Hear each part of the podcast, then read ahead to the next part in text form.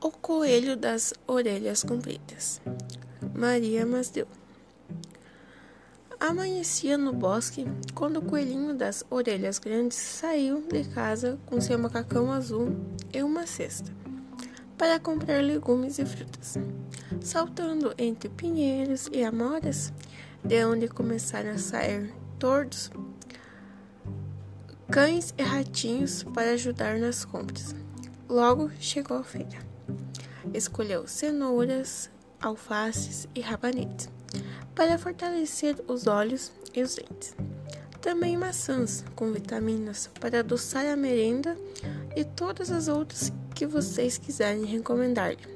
Que leve! No seu regresso, a mesa estava posta e seus quinze irmãozinhos, com as patinhas lavadas, esperavam sentados para almoçar.